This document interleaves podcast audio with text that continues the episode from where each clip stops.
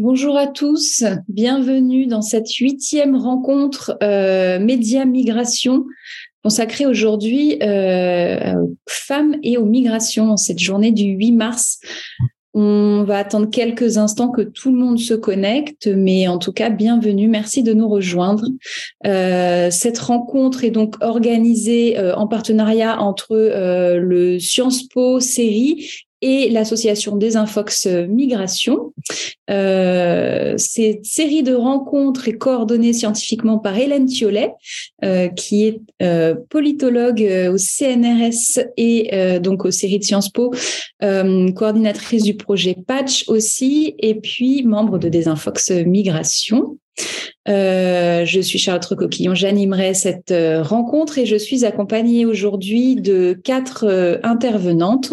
Linda Guéry, qui est euh, historienne, chercheuse associée au LARA, le laboratoire de recherche historique de Rhône-Alpes, et contractuelle à l'INED, également fellow de l'Institut Convergence Migration. Euh, elle travaille sur le genre et l'immigration depuis plus de 20 ans.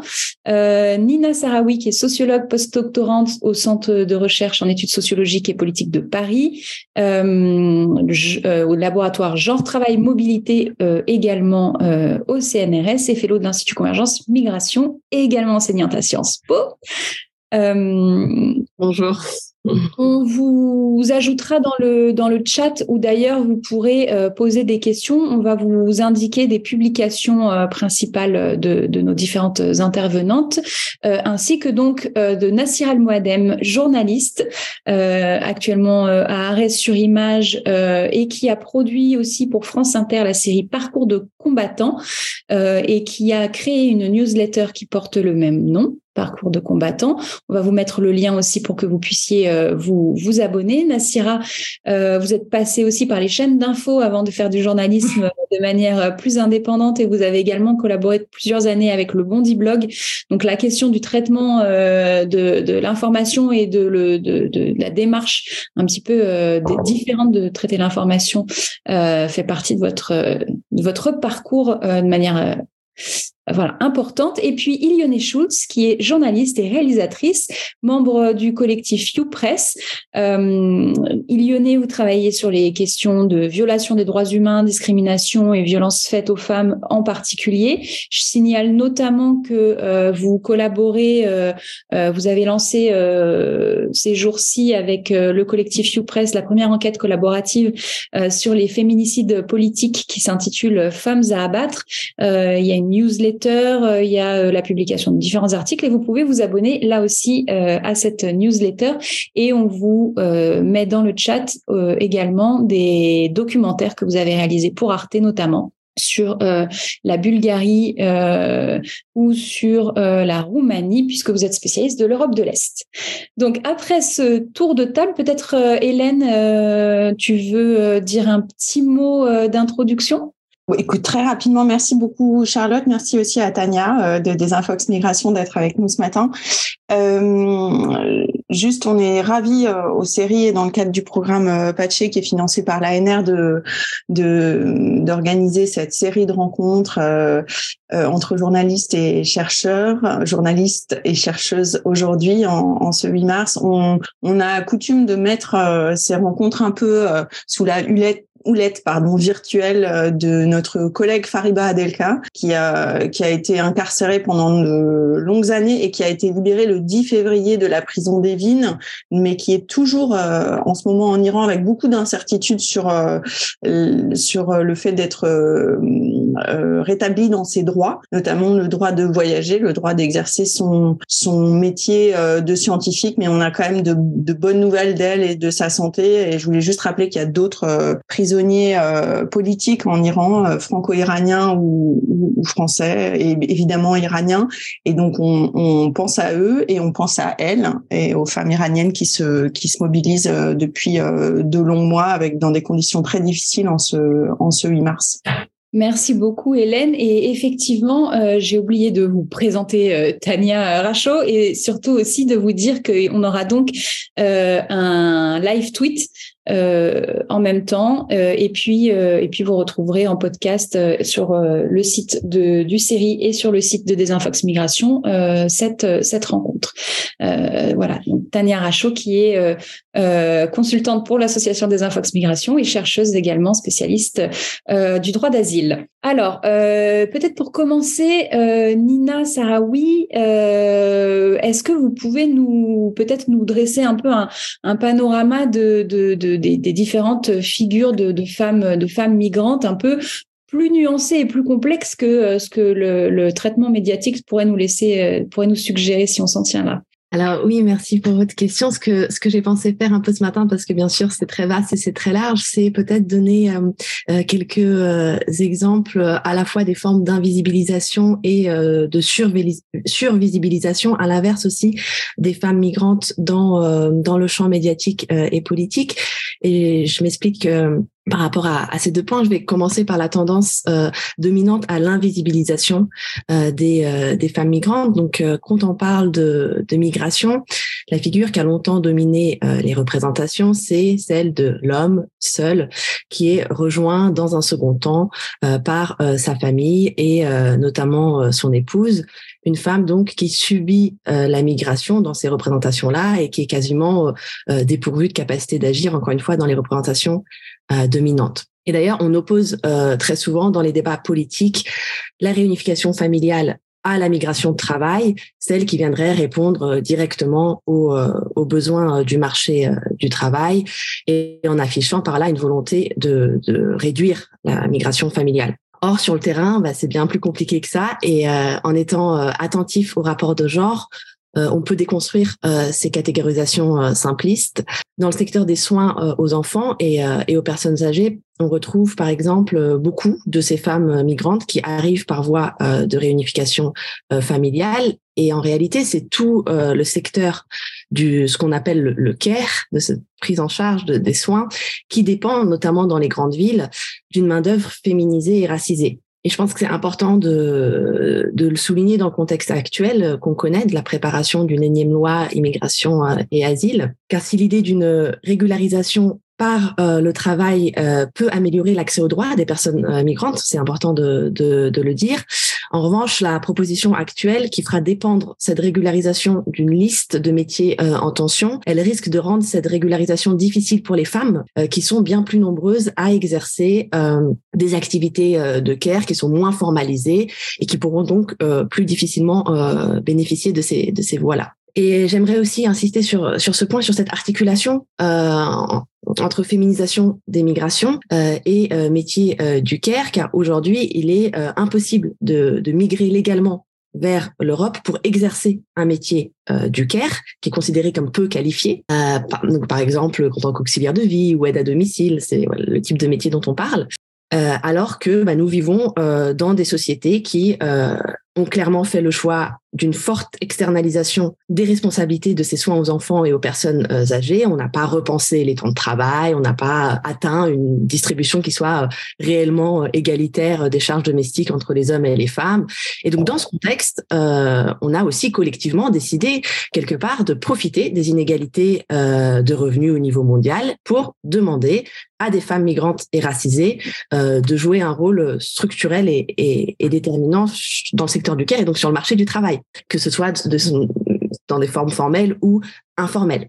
Et donc, on parle de femmes qui sont venues parfois via la réunification euh, familiale, euh, qui peuvent être demandeuses d'asile ou encore euh, étudiantes qui travaillent dans ce secteur et dont on ne reconnaît pas la contribution puisqu'elles vont pas s'inscrire formellement dans euh, l'immigration de, de travail. Donc, ce que je voulais souligner par là un peu, c'est quand même une sorte d'hypocrisie à maintenir un régime migratoire aussi restrictif tout en profitant euh, sans complexe de cette main d'œuvre. Et donc, on, on, peut se poser la, question comment ça se fait qu'on demande aux femmes migrantes les plus précaires euh, de réaliser un travail qui est euh, essentiel au fonctionnement et à la reproduction de la société? Je pense que la pandémie, elle a quand même aussi un, un, peu éclairé, jeté un éclairage sur ces questions. Alors même que, ben, en même temps, on va pas accorder à ces personnes de reconnaissance formelle, on maintient les rémunérations au plus bas et on maintient aussi beaucoup de ces personnes dans la précarité administrative. Donc voilà. Donc le, le, le premier point je voulais souligner qu'à rebours des représentations, beaucoup des femmes migrantes travaillent, quelle que soit la catégorie administrative liée à leur statut. Donc, quand on parle de ces différentes catégories administratives, il faut un peu déconstruire ce que ce que ça signifie dans la pratique et dans la réalité. Et ensuite, le second point que je voulais euh, aborder, euh, ça va concerner paradoxalement un, phénomène de, de, survisibilisation de certaines femmes, euh, de stigmatisation aussi de femmes migrantes racisées euh, dans certains médias, parce que bien sûr, quand on parle de couverture médiatique, je tends à décrire une, une, forme de couverture médiatique dominante, c'est pas tous les médias. et aussi au sein de certaines rhétoriques politiques où on retrouve cette idée euh, que euh, les femmes migrantes, du fait de leur capacité reproductive, euh, en viendraient à accéder à des droits qu'elles ne mériteraient pas ou à la nationalité française, par exemple. Et un contexte dans lequel j'ai mené des recherches et où ces discours sont particulièrement exacerbés, c'est c'est à Mayotte, donc ce département français d'outre-mer, et on y constate une stigmatisation très forte des femmes comoriennes sans papier euh, qu'on accuse dans les médias et dans les discours euh, politiques de venir accoucher à Mayotte pour accéder euh, à la nationalité française. Et ce raisonnement, il a conduit à une réforme du droit de la nationalité en France en, en 2018. Et, et ce n'est pas rien vraiment, car aujourd'hui, deux bébés nés en France ne sont pas égaux en droit. Donc dorénavant, à Mayotte, cet enfant, il ne pourra devenir français et là, je rappelle que cela se fait au plus tôt à l'âge de 13 ans avec certaines conditions de résidence. Euh, donc cet enfant qui est à Mayotte ne pourra accéder à ses droits euh, que si au moins un de ses parents avait un titre de séjour au moment euh, de sa naissance. Donc on est dans un contexte d'une île qui est déjà très affectée par les inégalités sociales et on crée là les conditions de la reproduction d'une forme de marginalisation économique et, et, sociale. Et pour en revenir à la figure stéréotypée de la femme comorienne en tant que telle, la femme comorienne sans papier notamment, la plupart des, recherches euh, menées à Mayotte, alors les miennes, mais aussi celles euh, des collègues, donc euh, d'Élise Palomares, d'Élise Le Mercier et Myriam Hachimi, ces recherches, elles montrent que la situation sur le terrain, elle est, encore une fois bien plus complexe. par exemple, dans mon enquête auprès de, de 40 femmes comoriennes, la moitié se trouvait en, en situation irrégulière et elles résidaient en moyenne sur l'île depuis 7 ans. Donc, euh, il se trouve qu'à Mayotte, la régularisation, elle est très difficile et, c'est une situation qui est, euh, très courante euh, de passer plusieurs années, voire plusieurs décennies avant d'arriver à, se régulariser ou parfois ne jamais arriver à se régulariser. Et sauf que au lieu de, de, reconnaître ces difficultés à la régularisation, on ne va pas s'intéresser au parcours et on continue de nourrir cette idée d'une invasion migratoire permanente et ces représentations, elles, elles, perdurent alors même que certaines de ces barrières euh, à la régularisation, elles ont été introduites euh, dans la législation uniquement à Mayotte. Elles sont spécifiques à Mayotte. Il y a par exemple euh, des critères économiques et sociaux qui sont plus difficiles à satisfaire pour entre guillemets réduire l'attractivité du territoire pour pour reprendre une phrase qui est souvent qui est souvent mobilisée dans dans ce type d'argumentaire. Donc Mayotte elle, cristallise, je voulais en parler un petit peu parce que c'est un, un, endroit où j'ai mené des recherches et ça, ce contexte cristallise euh, ces tensions-là. Mais euh, la France hexagonale, elle, elle n'y échappe pas complètement non plus. Et, euh, et c'est pour ça que je pense qu'il est vraiment essentiel de déconstruire et de, et de critiquer l'instrumentalisation de cette figure de la femme venant accoucher pour accéder euh, à la nationalité française pour que pour que les droits de, de ces personnes et notamment aussi euh, leurs leur droits en termes de santé reproductive euh, puissent être réellement réellement respectés. Merci. Oui. Je vous ai coupé? Non, non, non, je vous en prie. ok, merci beaucoup. Euh, je vais laisser la parole à Linda Guéry, qui est historienne et qui euh, montre, euh, sait bien que cette figure est pas est pas nouvelle et que les travaux en sciences humaines et sociales s'intéressent depuis longtemps justement à ce décalage entre entre la, la, les représentations et la réalité des parcours de femmes migrantes. Merci. Donc, je voudrais euh, d'abord rappeler que la recherche euh, en sciences humaines et sociales sur les femmes immigrées euh, est née il y a près de 50 ans, à partir du milieu des années 70, mais elle reste encore très peu connue et peu lue. donc, les femmes migrantes ou immigrées deviennent un sujet de recherche au moment où des sociologues s'y intéressent alors à l'échelle internationale. Donc on dit généralement qu'elles sortent de l'invisibilité à ce moment-là. Alors, ce qui n'est pas tout à fait vrai, euh, puisqu'elle n'était pas pour autant invisible avant les années 70. Donc, les politiques, notamment, euh, s'y sont toujours intéressés, toujours, se sont toujours intéressés aux femmes immigrées. Par exemple, dans l'entre-deux-guerres, il y avait un besoin de main-d'œuvre féminine étrangère en France, dans le secteur agricole et domestique, y compris pendant la crise économique euh, des années 30 et il y a toujours eu un intérêt aussi politique euh, pour euh, les femmes immigrées dans leur dimension reproductive. Donc avec l'idée de repeupler euh, la France, donc notamment par le biais de la naturalisation. Les pays de départ aussi, comme l'Italie, euh, euh payaient des voyages de retour à, à, leur nationale qui avaient immigré en France pour qu'elles accouchent au pays et que leurs enfants soient italiens et ne deviennent pas français. Donc on voit l'enjeu national du corps des femmes déjà dès, euh, dès euh, ben, le renforcement du nationalisme à partir de la fin du 19e et dans l'entre-deux-guerres surtout. Donc dans le cas de la France, euh, on voulait repeupler la France par une immigration choisie, donc à cette époque-là, donc une population blanche originaire du Nord, l'Italie du Nord, pas l'Italie du Sud. On ne veut pas que l'immigration coloniale soit familiale dans les années 20, mais aussi dans les années 50. Alors, qu'est-ce que la recherche sur les femmes et les migrations en sociologie, en géographie, ont montré depuis plusieurs dizaines d'années? Donc, un regard rétrospectif permet de voir que les façons de penser un sujet sont tributaires du contexte dans lequel on est baigné. Donc le poids des questions du présent, bien sûr, des discours publics, pèse sur la manière dont, la recherche aborde cette question. Donc se sont succédés plusieurs figures de familles immigrées, donc la figure de la mère de famille, la figure de la travailleuse, donc euh, des sociologues veulent briser les stéréotypes sur les femmes immigrées victimes des traditions passives dépendantes. Et euh, ensuite, on a aussi la figure de la femme discriminée euh, qui apparaît dans les années 90. Donc à partir des années 1990 et 2000, l'échelle d'analyse dans l'immigration devient plus globale et euh, il y a un focus sur les travailleuses du Caire, donc euh, ce qu'a évoqué Nina. Donc quelques travaux aussi sur les femmes qualifiées très nombreuses, mais en fait, il y a beaucoup, à peu près un quart de, femmes immigrées en France, enfin dans les pays de l'OCDE, pardon, qui sont qui ont un diplôme universitaire. Donc c'est un aspect de euh, des migrations féminines encore peu étudié. Ensuite, euh, la recherche utilise de plus en plus la notion d'agentivité, d'agency, donc euh, des femmes, et fait émerger des travaux qui prennent en compte l'autonomie des femmes immigrées, euh, même si, bien sûr, les violences subies dans les parcours migratoires et dans la société d'accueil, les contraintes liées au rapport de genre sont aussi euh, prises en compte. Alors, depuis 2010, euh, amplifiées à partir de 2015, les recherches sur l'exil et les politiques de l'asile euh, qui prennent en compte les femmes se font plus nombreuses. Donc, on sort un peu plus de l'image de femmes passives, victimes, compagnes d'hommes. Les sexualités et l'intime sont aussi de plus en plus étudiées. Donc, et ça s'inscrit dans le développement euh, plus général des sciences humaines et sociales sur ces questions. L'échelle microscopique aussi, où euh, s'observe la complexité des rapports sociaux, est de plus en plus investie. Donc, la recherche, dans un processus cumulatif, a aussi montré la diversité des femmes immigrées, comme du côté euh, des hommes. Donc, la femme immigrée n'existe pas. Il faut parler des femmes immigrées dans leur diversité. Alors, le renouveau féministe depuis les années 2000 euh, fait également émerger des travaux sur l'engagement collectif et les mobilisations de femmes de l'immigration, l'engagement des femmes immigrées de plus en plus valorisé, à la fois dans la recherche euh, et parfois dans les discours publics.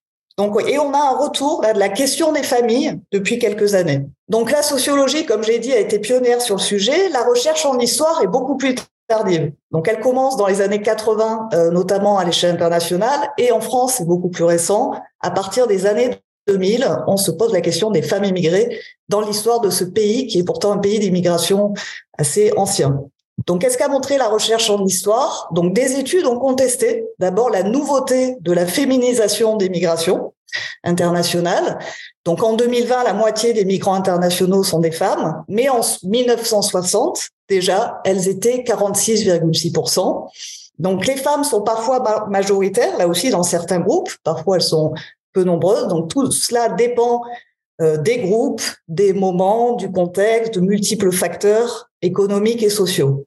Aux États-Unis, par exemple, les femmes sont majoritaires depuis les années 30. Donc, dans le cas français, euh, il y a une part considérable de femmes parmi les étrangers recensés, ça depuis euh, qu'on comptabilise les étrangers, euh, depuis le 19e siècle, donc environ 40%. Donc des familles, au moins depuis euh, la fin du 19e siècle, immigrantes en France, des femmes seules également, des jeunes femmes pour travailler en usine, par exemple dans les usines textiles, mais aussi des femmes mariées, donc j'ai pu voir, moi, dans mes recherches sur l'entre-deux-guerres, des nourrices italiennes qui laissent euh, mari et enfants au pays et qui migrent seules pour travailler dans des familles françaises et garder les enfants de la bourgeoisie euh, marseillaise, donc à partir de la fin du 19e siècle. Donc on entend souvent euh, en France, là aussi une idée reçue euh, très ancrée, que les femmes immigrées seraient arrivées avec le regroupement familial. Donc comme l'a souligné Nina, après la fermeture des frontières à l'immigration de travail en 1974. Donc premier élément, les familles n'ont pas attendu une procédure pour migrer. Deuxième élément, la procédure de regroupement familial existe bien avant le milieu des années 70. Donc j'en ai trouvé la trace dès les années 20. Et euh, la volonté politique de faire émigrer des familles, comme j'ai dit, est assez ancienne. Troisième élément, la fermeture de 74, euh, contrairement à ce qu'on pense, s'étend aussi aux familles. Au départ, on ferme l'immigration aux travailleurs, mais aussi aux familles, à l'exception donc des membres de la CE. Et ce sont les familles algériennes qui sont particulièrement visées par cette suspension parce qu'elles étaient indésirables. Donc là, je renvoie à la recherche de Muriel Cohen, qui a travaillé sur cette question. L'immigration familiale est rétablie donc en 76, qui reconnaît le droit au regroupement familial selon certaines conditions, puis le Conseil d'État. Donc c'est assez complexe en fait ce, moment du milieu des années 70. Le Conseil d'État élève au rang de principe général le droit pour les étrangers comme pour les nationaux de mener une vie familiale normale. Donc pour finir, je dirais que des femmes immigrées mobilisées, euh, donc je vous ai dit, c'est une figure assez présente euh, aujourd'hui dans les discours publics avec la grève, par exemple, des femmes de chambre dans les hôtels. En fait, grève qui, qui existe depuis une vingtaine d'années. En fait, ça fait 20 ans qu'il y a des grèves dans ce secteur. J'ai trouvé aussi euh, dans les archives, pour ce qui est des années 20 et 30, des grèves d'italiennes, d'arméniennes dans des usines, euh, donc des immigrantes qui, qui, migraient temporairement, qui étaient logées à l'usine dans des internats, euh, se mettent en grève de manière spontanée et autonome euh, pour euh, demander des meilleurs salaires et pour dénoncer le non-respect des clauses de contrat d'embauche, donc des revendications assez classiques du milieu ouvrier, mais aussi liées à leurs conditions de migrantes. Donc il y a eu des mobilisations aussi de femmes immigrées dans le passé, et je citerai aussi euh, la recherche de Marc André sur les femmes algériennes mobilisées euh, euh, pour l'indépendance en France, à Lyon, des années 50 aux années 60. Et là, dans cette, cette histoire qu'il retrace de ces mobilisations, il nous, nous montre donc des parcours et des, des voix d'Algériennes d'origine urbaine qui viennent travailler ou étudier, qui sont francophones et qui s'inscrivent euh, dans la modernité, alors qu'à l'époque, euh, que ces, figures-là sont très éloignées des, des images véhiculées à l'époque euh, sur la femme arabe. Donc voilà, donc je, je renvoie à cette étude qui nous montre d'autres figures assez éloignées des stéréotypes. Merci beaucoup pour, euh, pour, ce, pour ce retour euh, historique. Je vais passer la, la parole à Nassira El Mouadem, avec qui ça fait une bonne, une bonne transition justement, euh, euh puisque Parcours de combattant travaille, enfin, retrace ce parcours et cette dimension donc, donc de parcours. Nassira, est-ce que vous pouvez nous raconter comment vous, comment vous travaillez sur, sur ces questions? Oui. Bah, D'abord, peut-être donner un, un, éclairage sur le moment euh, temporel euh, durant lequel euh, on a, enfin, j'ai décidé et j'ai proposé cette émission à France Inter.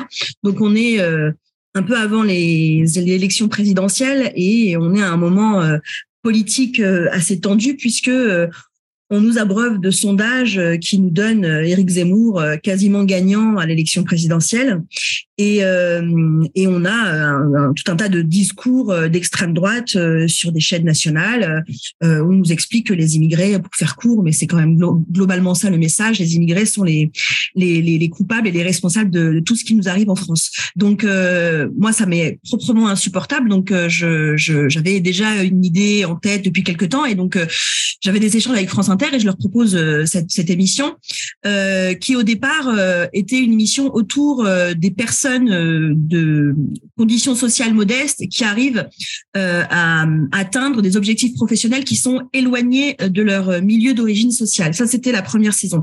Et puis la deuxième saison, donc euh, c'est celle de la du contexte de l'élection présidentielle. Donc on est en 2022 et donc c'est uniquement autour des parcours de personnes issues de l'immigration, des personnes alors hommes et femmes euh, arrivés en France euh, soit tout récemment, soit euh, il y a quelques années, soit il y a longtemps dans le cadre d'un regroupement familial ou dans le cadre d'une arrivée tout jeune en France. Et je rebondis sur ce qui a été dit sur la question de la l'invisibilisation, de la survisibilisation.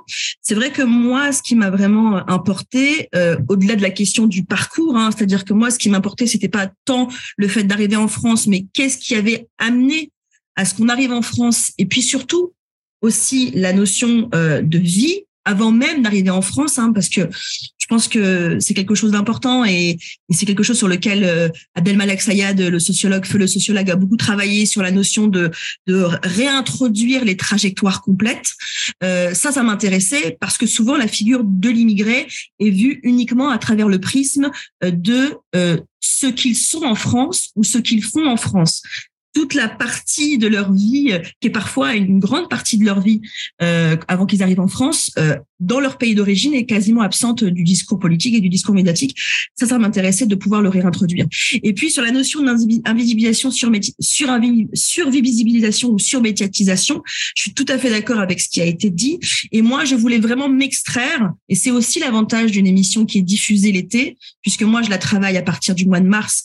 Euh, je la produis euh, pendant trois quatre mois et puis ensuite on la met euh, en on la diffuse euh, le au début juillet. Euh, ce qui m'intéressait c'était justement de s'extraire du calendrier. Parce que le calendrier politique le calendrier électoral souvent dans les rédactions ça nous contraint énormément parce que ça nous amène forcément à un type à un type de discours ou à des types de discours et, et exclut d'autant plus un certain nombre de profils qui n'existent pas parce que euh, ne sont pas euh, ne, ne, ne, ne, sont pas liés à euh, une sémantique politique, à un discours politique, à des messages, voire à des propositions électorales. Et donc l'idée, c'était de, de, sortir de cette notion aussi de représentativité. Moi, les personnes que j'ai interrogées, il n'y a pas que des femmes, il y a des hommes, et dans les femmes, il y a des gens, des, des femmes qui viennent de, de partout. Euh, j'ai une dame qui vient, euh, Niné, qui vient du Haut-Karabakh. Euh, j'ai quoi d'autre euh, Penda Keita qui vient du Sénégal. Euh, on a euh, euh, Renuka Urapola qui vient du Sri Lanka, qui euh, une origine géographique euh, pour un certain nombre d'immigrés installés en France, notamment en région parisienne, qui, alors pour le coup, n'a absolument aucune existence médiatique. Ces gens-là n'existent pas. et donc voilà, moi, je me suis vraiment complètement extrait de cette euh, représentativité. Euh, je me suis pas dit il faut absolument que je parle de ces femmes-là parce qu'elles représentent un certain nombre de personnes euh, immigrées en France. Euh, C'était même plutôt le contraire. L'idée c'est d'avoir une diversité de profils. Et puis l'enjeu aussi, c'était d'avoir une émission longue. C'est une émission qui dure une cinquantaine de minutes que je construis avec les personnes, c'est-à-dire les, personnes immigrées que j'interroge. Elles sont vraiment euh, en co-construction avec moi euh, sur euh, les éléments qu'on va diffuser. Euh, on diffuse énormément de choses autour de leurs pratiques culturelles, les chansons qu'elles écoutent, qu'ils écoutent, les films qu'ils ont regardés, qu'ils ont façonnés, les livres qu'ils ont lus et qui ont construit leur parcours de citoyens, que ce soit dans leur pays d'origine ou en France. La notion aussi de prendre la parole, euh, ça, c'est quelque chose qui m'importe beaucoup parce que malheureusement, les conditions de diffusion et les conditions de production d'informations, et j'imagine qu'Ilionné Schulz va pouvoir en parler, euh, sont extrêmement contraignantes dans la mesure où, bah, vous le voyez, hein, euh, tout autant que vous êtes en tant que téléspectateur, auditeur, auditrice, on a des sujets qui sont très courts, voire parfois de plus en plus courts, notamment sur les chaînes d'infos ou les grandes radios. Et l'idée, c'était de s'extraire de ça en les laissant parler tout simplement.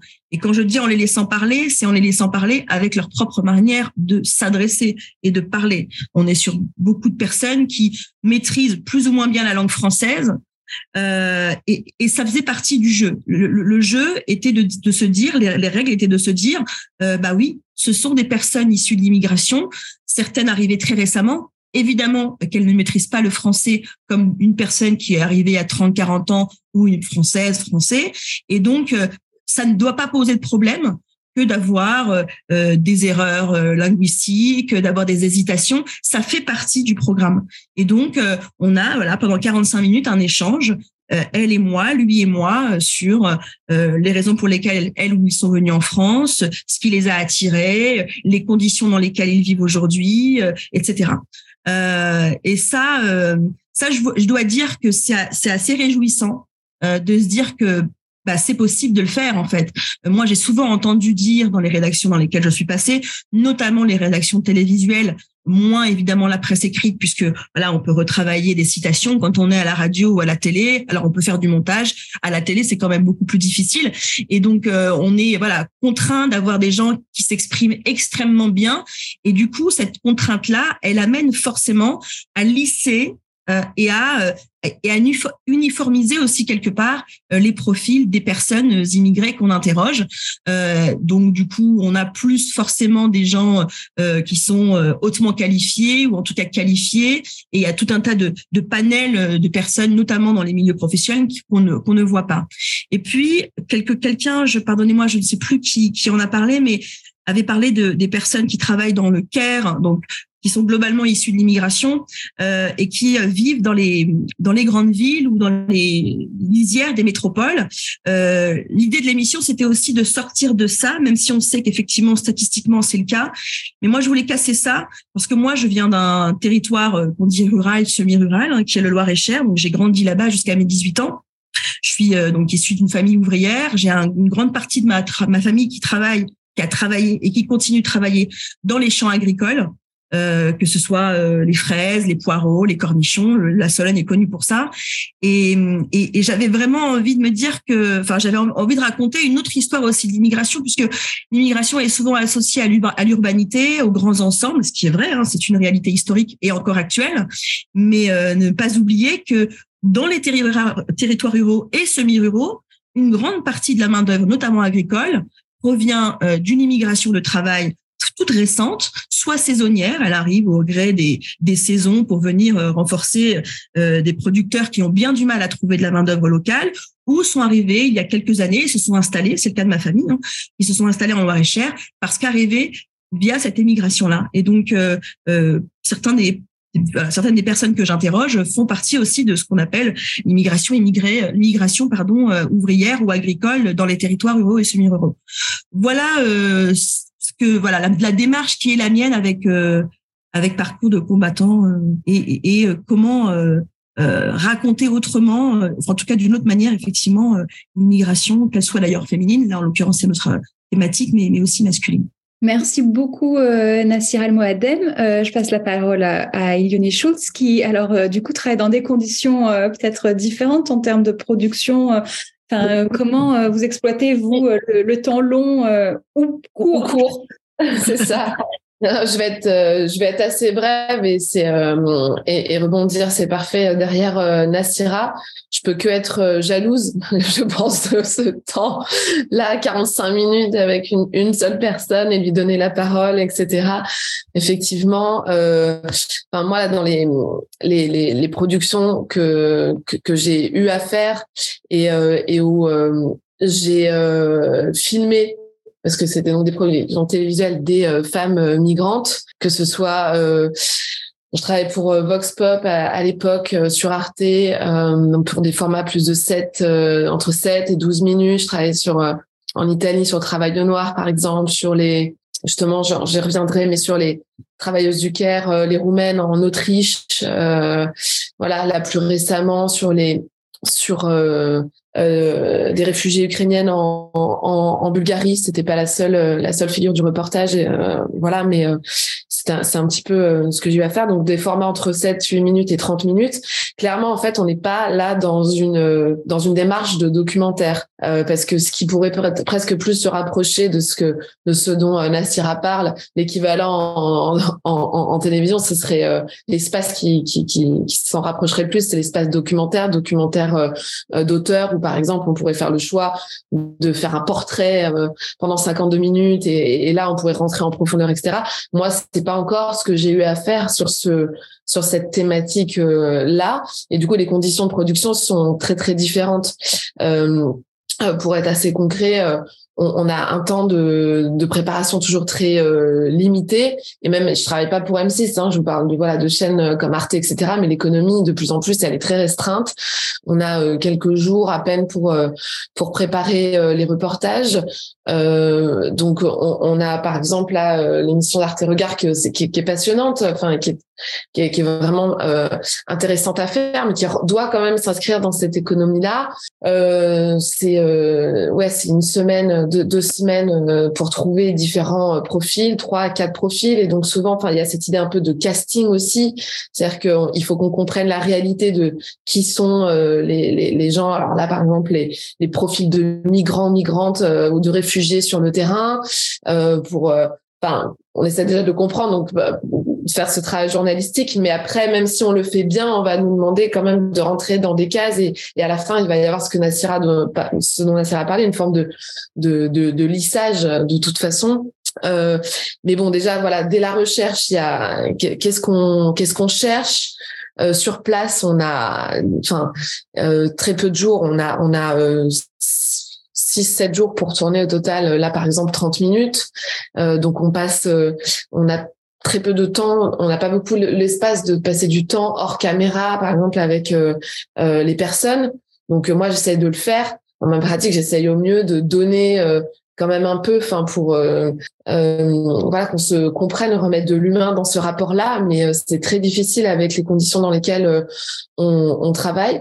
Donc parce qu'il faut qu'on soit tout de suite dans la production, dans faire les séquences, etc. voilà. et puis euh, ensuite, le voilà, le temps de montage qui est de deux semaines à peine, euh, et donc euh, pour pour monter 30 minutes, et donc on n'a pas trop le temps de se poser beaucoup de questions. En fait, il faut vraiment aller à l'efficacité de voilà de, de, de ce qui fonctionne. Donc on essaye de faire au mieux euh, pour respecter euh, ce qu'on a compris de la personne, ce qu'on a eu le temps de comprendre de la personne euh, sur place, de ses problématiques. On essaie de refléter au mieux, mais à un moment donné, on ne peut pas faire de miracle. De toute façon, avec le format et pour là, par exemple sur les sur euh, sur les 30 minutes, il y avait trois quatre autres personnes, ça veut, dire à peu près 10 minutes par personne en 10 minutes.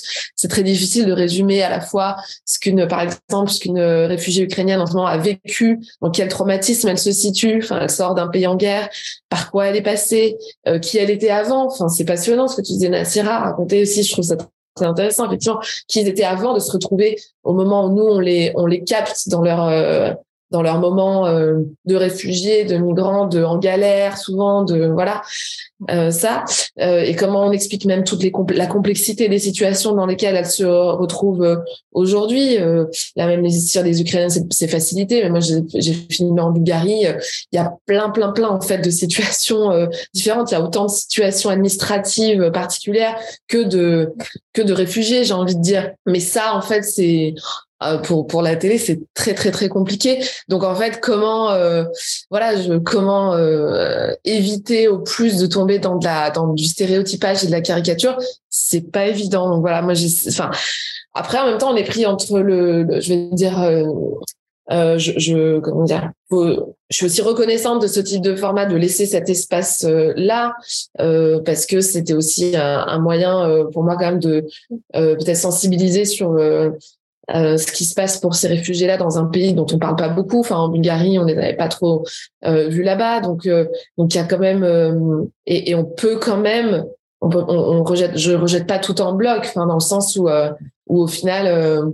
même si c'est pas parfait, enfin, par exemple, j'ai montré le dernier reportage dont je vous parle le plus là parce que c'est celui que j'ai en tête, mais je l'ai montré ensuite à évidemment à, à, à Svetlana, donc qui, qui, qui, qui, avait participé, et elle m'a fait des retours plutôt très positifs. Enfin voilà. Euh, donc euh, ça, c'est ce qui m'importe aussi toujours, essayer de leur expliquer peut-être la façon aussi. Euh, enfin voilà, c'est d'être aussi assez clair sur notre démarche. Moi, j'essaye en tout cas de, de leur dire ça, d'être assez honnête sur le terrain en disant voilà, euh, je, je, sais, enfin, sache que je, je vais pas pouvoir tout montrer de toi. Il y a des choses que tu voudrais que je montre plus ci, plus ça, mais je ne pourrais pas. Enfin, de pas leur laisser croire qu'en fait on va, on va pouvoir vraiment développer toute la complexité de leur situation, d'être assez honnête en fait, et de dire voilà, et de faire au, de, de, de faire au mieux. Donc, euh, euh, voilà. Et du coup de rester moi j'essaie de rester aussi dans un échange toujours derrière euh, avec elle pour voir comment euh, enfin avec toutes les personnes d'ailleurs pour comment elles l'ont comment elles l'ont vécu comment elles euh, comment elles se voient comment elles se perçoivent comment voilà. Bon c'est essayer de, de faire ça.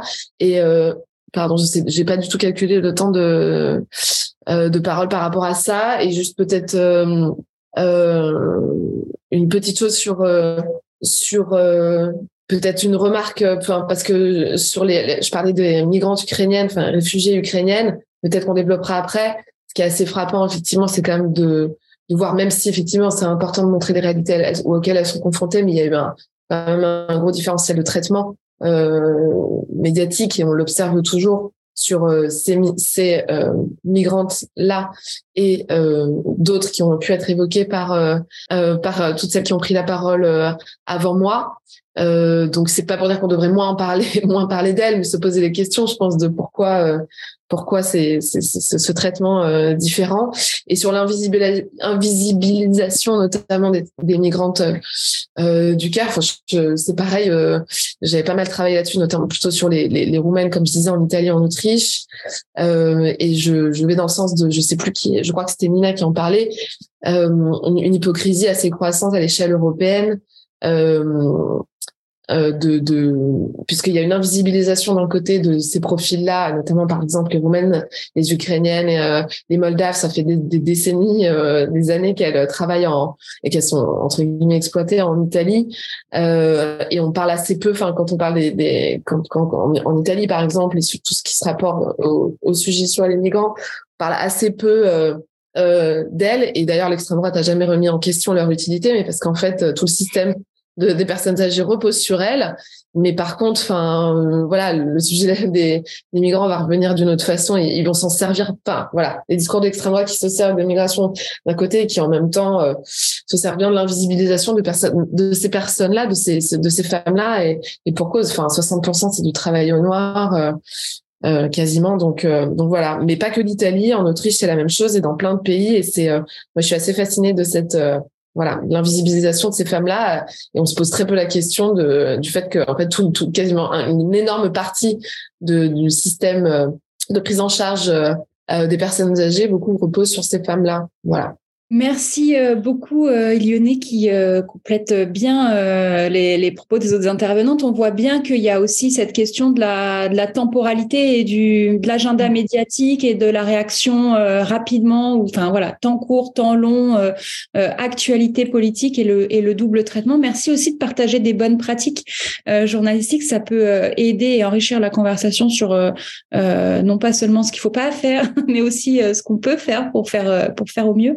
Est-ce que euh, vous voulez euh, réagir euh, peut-être à ce que les unes ou l'autre venaient de dire? Et on peut commencer à prendre des questions dans le, chat si vous en avez.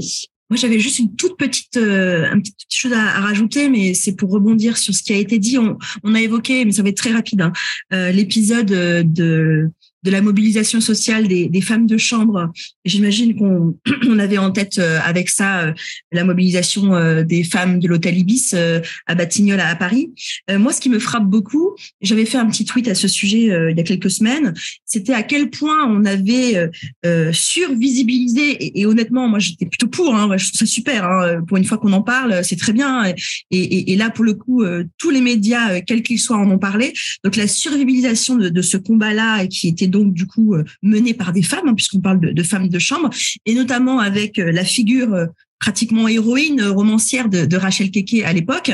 et alors là, moi, j'étais absolument très contente, ravie. Je me suis dit, voilà, enfin, etc. Elles, elles prennent la lumière, elles sont mises en avant. Et ce qui est extrêmement étonnant, je trouve, mais en même temps pas si surprenant, c'est que aujourd'hui, Rachel Keke étant euh, députée, euh, à quel point le, discours médiatique et politique s'est renversé euh, au point de faire d'elle euh, une, une hystérique, euh, une femme mal habillée à l'Assemblée nationale. Enfin bref, tous les attributs négatifs, péjoratifs lui sont collés à la peau en permanence. Aujourd'hui, elle ne peut pas prendre la parole sans qu'elle ait une harde de, de, de, de, de, de, de propos misogynes, racistes. Enfin, c'est horrible. Et alors, ce renversement-là, il est assez phénoménal, je trouve. Et surtout, à quel point on ne lui donne aujourd'hui plus la parole, alors que, alors qu'elle est quand même représentante à l'Assemblée nationale, députée, élue de la nation. On a eu tout un tas de portraits d'elle pendant des mois et des mois, et alors aujourd'hui, on la voit quasiment plus. Ou alors quand on la voit, c'est parce que on, s'indigne de sa manière de parler, on s'indigne de sa manière d'habiller. Elle n'est pas sur les plateaux télé, elle n'est pas interrogée sur les propositions qu'elle fait, elle n'est pas interrogée sur euh, la, la pratique politique de la Nupes aujourd'hui à l'Assemblée nationale, alors qu'elle en est représentante. Enfin, je trouve ça assez fascinant comment la survisibilisation, c'est dur à dire ce mot, se retourne contre euh, contre elle en fait. C'est assez, euh, je sais pas vous, mais moi ça me ça me fascine quoi. Juste pour ajouter un élément, je pense que du coup le fait de sortir de, d'un rôle assigné euh, crée euh, une bah, une disqualification. Enfin, elle était bien dans son rôle, euh, euh, héroïne, etc. Et là, maintenant, dans la politique, euh, elle est moins à sa place, quoi. Du coup, je pense que c'est, ça peut expliquer ce changement. Mais il est brutal, le changement. Oui, c'est brutal, assez brutal, effectivement. Alors moi, j'ai peut-être une, une, question justement pour poursuivre sur cet exemple-là. C'est euh, Nassira, vous mentionniez que qu'au moment de la visibilisation, enfin, il y avait eu une visibilisation de cette, de ce combat-là en particulier. Euh, je suppose qu'on peut en partie l'attribuer euh, à la coordination de leur mobilisation, y compris avec des, euh, des structures syndicales, des femmes organisées, des prises de parole, des éléments de langage transmis à la presse. Enfin, il y avait quelque chose de l'ordre peut-être d'une histoire aussi au bon format, au, voilà, qui, qui la rendait. Qui la rendait et puis, et puis, a une présence à Paris Euh, elles sont à Paris. Elles sont pas euh, en province, elles sont pas ailleurs euh, en région.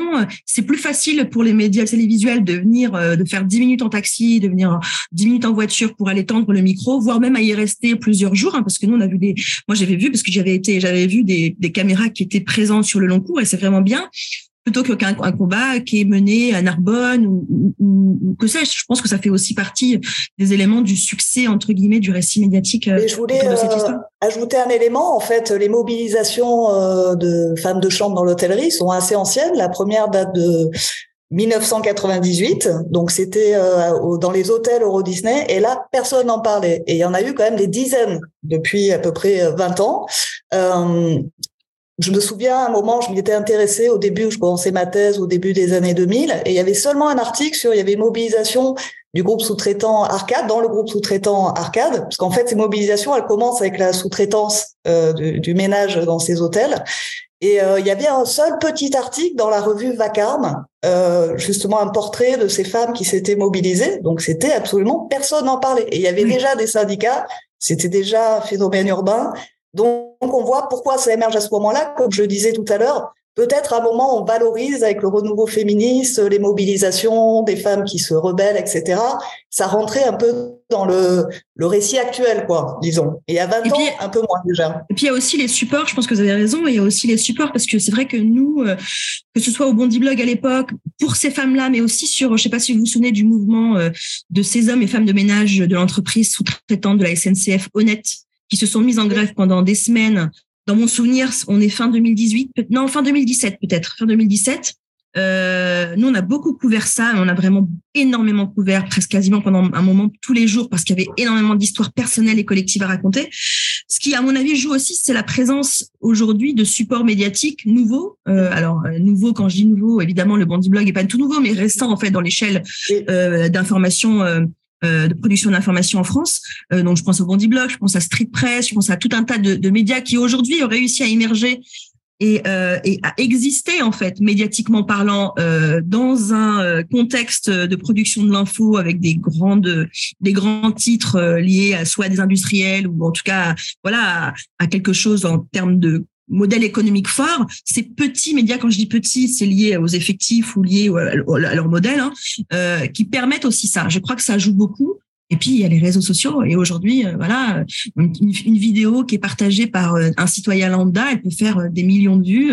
Et ça participe aussi évidemment à la à la à l'émergence médiatique de, de faits qui peut-être avant restaient à la marge. Nina, vous vouliez réagir, je crois. Euh, oui, je voulais réagir à, un point, mais ensuite j'ai regardé l'heure, donc je ne veux pas non plus trop embêter sur les questions. Je, pensais réagir à un point qui avait été mentionné par euh, Iliane. Je ne sais pas si j'ai euh, une ou deux minutes pour, pour le faire. oui, bien sûr.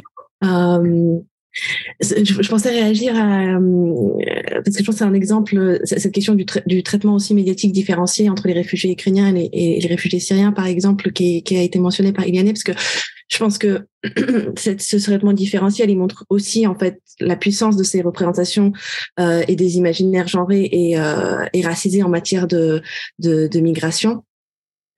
Euh, et, euh, et donc en 2015-2016, on a, on a cette prolifération euh, de commentaires euh, sur, sur la crise des migrants ou la crise des réfugiés, ça c'est selon.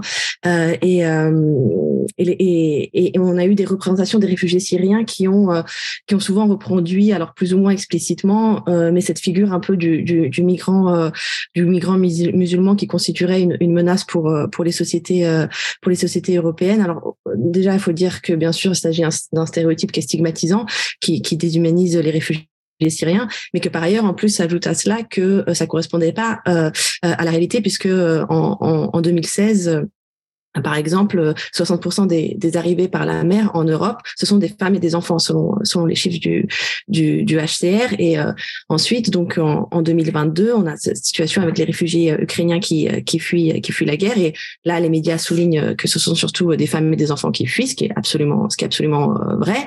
Et on a donc cette, cette directive européenne de protection temporaire qui, qui date de 2001 mais qui est activée pour pour la première fois en, en 2022 pour, pour pouvoir assurer un séjour légal, un accueil digne euh, et, je voulais aussi quand même mentionner rapidement qu'aujourd'hui, c'est un, peu plus de 8 millions de réfugiés ukrainiens qui, euh, qui sont en Europe, euh, encore une fois, selon le HCR, avec un peu plus de, de 4 millions qui sont officiellement enregistrés dans le cadre de cette protection temporaire. Et, et bien sûr, on peut se réjouir du fait que ça a été possible, en fait, et, et que ça a été possible sans drame, sans voir une déferlante d'articles et de reportages qui vont proclamer une crise migratoire. mais bien sûr, en creuse, que ça souligne, encore une fois, donc d'une part ce qui n'a pas été fait pour les Syriens euh, et, euh, d'autre part euh, par rapport au traitement médiatique, ça montre comment cette omniprésence du discours de la crise en 2015-2016, elle a aussi contribué à la déshumanisation parce que une crise, eh ben, ça se gère sur le mode de l'humanitaire, sur le mode de l'exceptionnel et non pas et non pas du droit comme comme ça a été possible avec cette cette directive de, de protection temporaire. Donc je voulais juste souligner ce point. Merci, merci beaucoup. Sur ce point-là en particulier, euh, je vous renverrai euh, à une des rencontres Média Migration qui a eu lieu justement sur euh, sur les mots de la crise. donc vous pouvez vous rendre sur nos épisodes précédents.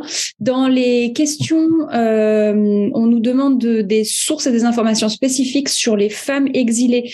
Donc on a une partie des publications de nos de nos intervenantes qu'on va mettre dans le chat et dans le qu'on a déjà mises dans le chat et qu'on remettra sur le site. Ensuite, euh, euh, un, commentaire de Francesca Sirna, qui est sociologue, et qui dit bonjour et merci pour la qualité des interventions, qui rebondit sur la présentation d'Ilione Schulz, euh, et qui ajoute malheureusement l'informalité et l'invisibilité du secteur du care en Italie caractérise plusieurs secteurs professionnels et souvent des secteurs où les femmes sont majoritairement présentes, mais pas seulement. Dans les régions méridionales, le travail non déclaré est souvent la règle, notamment dans le secteur agricole, mais aussi tertiaire, hôtellerie, restauration, etc. Élise Palomares euh, pose une question aussi sur donc le maintien euh, dans les statuts migratoires incertains, toujours plus restrictifs, tout en profitant de cette main d'œuvre. Est-ce que c'est seulement un paradoxe ou une hypocrisie? Euh, Tentant d'y lire, à l'instar d'Alain Maurice, des formes de délocalisation sur place et même d'empêchement des mobilisations sociales qui rendent encore plus difficile la précarité administrative. Et euh, dernière euh, question, euh, encore en Italie, une mesure spécifique fléchée d'entrée au séjour et de travail en direction des femmes étrangères travaillant dans le secteur du care, les badanti. Qu'en est-il aujourd'hui en Italie et ailleurs en Europe où il y a une demande forte de métiers du care sur le marché du travail? En ce qui concerne l'année 1974, la recherche de restriction des flux familiaux euh, et impact sur les femmes étrangères des pays tiers a été relevé et démontré très tôt dans son impact discriminatoire dans les études sociodémographiques. Une approche pluridisciplinaire sur le sujet permet véritablement de décloisonner les savoirs et les faits pseudo-nouveautés, entre guillemets, surtout d'apporter une approche réellement compréhensive qui restitue aux femmes leur pleine épaisseur dans le temps et l'espace, propos d'une politiste et sociologue intéressée à ces questions dès les années 90 dans un contexte où ce sujet était perçu comme un objet vraiment mineur en sciences sociales. Quel chemin parcouru euh, donc voilà un peu des commentaires euh, slash euh, slash questions. Si vous voulez réagir, il nous reste quelques minutes. n'hésitez pas si vous avez une, remarque ou un approfondissement notamment sur, sur cette question, est-ce que c'est vraiment seulement de, de, l'hypocrisie ou, ou est-ce que c'est une instrumentalisation plus machiavélique? Je pense que ça peut être assez difficile de, de, répondre à cette question au sens où souvent euh, les résultats euh, structurels sont produits par une multiplicité d'acteurs. Donc euh, donc peut peut-être un peu des deux, euh, mais euh, je pense que c'est pas nécessairement euh, euh, voilà une forme de, de malveillance intentionnelle. C'est aussi des fois des formes de d'ignorance et de comment les les savoirs sont produits. C'est-à-dire que il y a c'est peut-être pour un peu aussi euh, avoir une petite note d'espoir sur la possibilité de changement et, et euh, les possibilités d'amélioration des, des, des, conditions de, de, ces travails, de, de ces personnes et, de leurs droits. Euh, c'est qu'il y a aussi quand même euh, dans ce champ, et je pense que c'est aussi souligné par la dernière remarque, c'est-à-dire qu'il y a eu une, une invisibilisation euh, telle que euh, bah, c'est à la fois un paradoxe et une hypocrisie, puisque, puisque ces situations n'étaient voilà, n'étaient même pas visibles, on ne voulait pas les voir. Et ensuite, il y a toute une question d'un processus de conscientisation de, de, de ces inégalités qui, qui se posent. Mais, euh, mais je pense qu'effectivement, on a, comme c'est souligné dans le dernier commentaire, on a, on, on, a progressé, on a accompli du, du chemin dans, dans, dans ces luttes-là pour visibiliser ces, ces, ces situations et ces questions. Merci. Moi, je voulais peut-être juste ajouter un, petit mot. Euh, euh, une, une, dimension qui a été un peu évoquée euh, par chacune, mais, mais, mais qui a été euh, assez efficacement thématisée par notre collègue Camille Schmoll sur la question du point de vue de, des femmes en situation de migration, de, de, leur trajectoire et de leur rapport à la fois aux institutions, aux sociétés d'accueil, aux sociétés d'origine, et de, de, ce que la migration transforme euh, dans la vie des femmes, dans leur rapport au monde social. Euh, et, et j'aime bien le, la notion qu'elle a développée d'autonomie en tension, euh, l'idée que euh, la migration n'est ni totalement un, un, un, un vecteur d'émancipation euh, pour les femmes, ni totalement un vecteur d'exploitation et euh, de soumission euh, par le travail, les discriminations, les abus et, et voilà l'exploitation quoi. et que j'aime bien cette idée que on saisit dans la nuance euh, du point de vue des subjectivités féminines, euh, comment euh, la mobilité s'articule avec des formes d'autonomisation ou d'émancipation et des formes de coercition ou d'exploitation et de, et de contrainte à la fois dans les sociétés d'origine et dans les sociétés d'accueil, et que tout ça est bien sûr dynamique dans la vie, dans la dans la vie des femmes et dans l'espace, c'est-à-dire dans le temps, dans le temps vécu, pas le temps, euh, pas seulement le temps historique. Bien sûr, Linda Guéry a raison. Il faut replacer les choses dans leur euh, perspective de nouveauté relative ou pas du tout de nouveauté d'ailleurs euh, historique, mais aussi dans le temps vécu, euh, dans le temps biographique et, et, et dans l'espace. Et c'était juste pour rappeler un peu cette cette notion là qui est un peu qui permet comme ça de saisir les choses. voilà, de, de, manière un peu euh, dynamique et un, peu nuancée. Et je pense que ça, ça peut nourrir un peu, enfin, ça peut répondre ou alimenter la discussion qui a été menée, qui est déjà très riche. Oui, Nassira. Ouais, c'est très juste. Euh, vraiment, c'est très juste ce que vous venez de dire. Euh, c'est, c'est Hélène, hein, votre prénom, c'est ça? Pardon, j'arrive pas.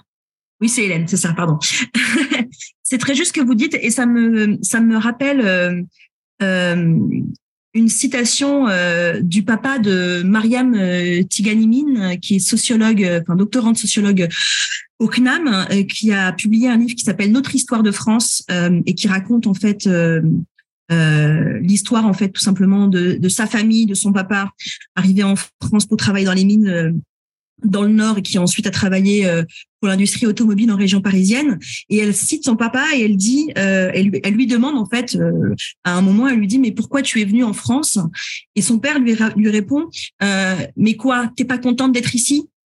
Et, et, je trouve ça ça, ça, ça, ça, rejoint tout à fait ce que vous dites, c'est-à-dire que ce n'est ni une complète exploitation et ce n'est ni une totale émancipation, c'est tout ça à la fois, c'est cette contradiction entre, bah oui, on est arrivé dans un pays qui a permis malgré tout de pouvoir euh, vivre dans des conditions bien meilleures que la société euh, d'origine. Là, en l'occurrence, c'est le Maroc, mais qui en même temps est traversé bah, par des voilà par des discriminations raciales, des discriminations sociales, euh, syndicales, etc. Et donc l'immigration, elle est c'est aussi ça. Et je trouvais que ce que vous disiez résumait quand même pas mal ce qu'a voulu dire, je crois, Mariam dans dans ce livre Notre histoire de France. Vous pouvez le lire, lisez-le, il est, il est fabuleux.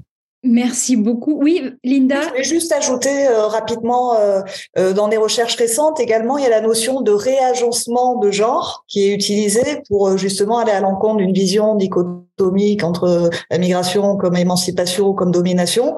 Et on, peut voir on avait montré dans certains euh, articles qu'on a publiés dans le numéro 51 de la revue Clio sur euh, femmes et genre en migration, euh, comment les rapports de genre se réagencent au moment, ben, même avant le départ, pendant la migration, dans la migration, au moment du retour, etc. donc ça, c'est une notion qui est travaillée, qui est, je pense, très intéressante. Voilà, pour mieux complexifier en fait ces, ces parcours dans leur entier. Bien, merci beaucoup. Merci beaucoup à toutes. Euh, on va devoir conclure cet euh, échange euh, qui a déjà soulevé beaucoup, beaucoup de, beaucoup de questions, mais qui quand même est encourageant, je trouve, sur la, le progrès fait dans la, la façon dont, dont les femmes sont représentées et, raconter euh, dans leur euh, dans leur parcours migratoire. Merci euh, à toutes d'avoir participé. Nina Sabawi, Linda Guéry, Nassir El Moadem, Ilione Schulz, Hélène Thiollet à la coordination scientifique, Tania Rachaud pour le live tweet et puis Clélia euh, pour le série. Clélia, j'oublie ton nom de famille à cet instant. Je suis désolée. Ma thèse, voilà, Clélia Mathèse. Merci beaucoup. Euh, elle euh, gère toute la communication, les moyens techniques, euh, etc. Et on ne pourrait rien faire sans elle. Merci beaucoup à tous d'avoir participé. On vous souhaite une bonne journée, un bon 8 mars et on vous donne rendez-vous prochainement pour les prochaines rencontres médias migration. Et puis vous retrouverez le compte rendu et le podcast sur nos sites internet. Merci beaucoup. bonne journée. Merci. Bonne journée tout le monde. Bonne journée. au revoir. Bonne journée.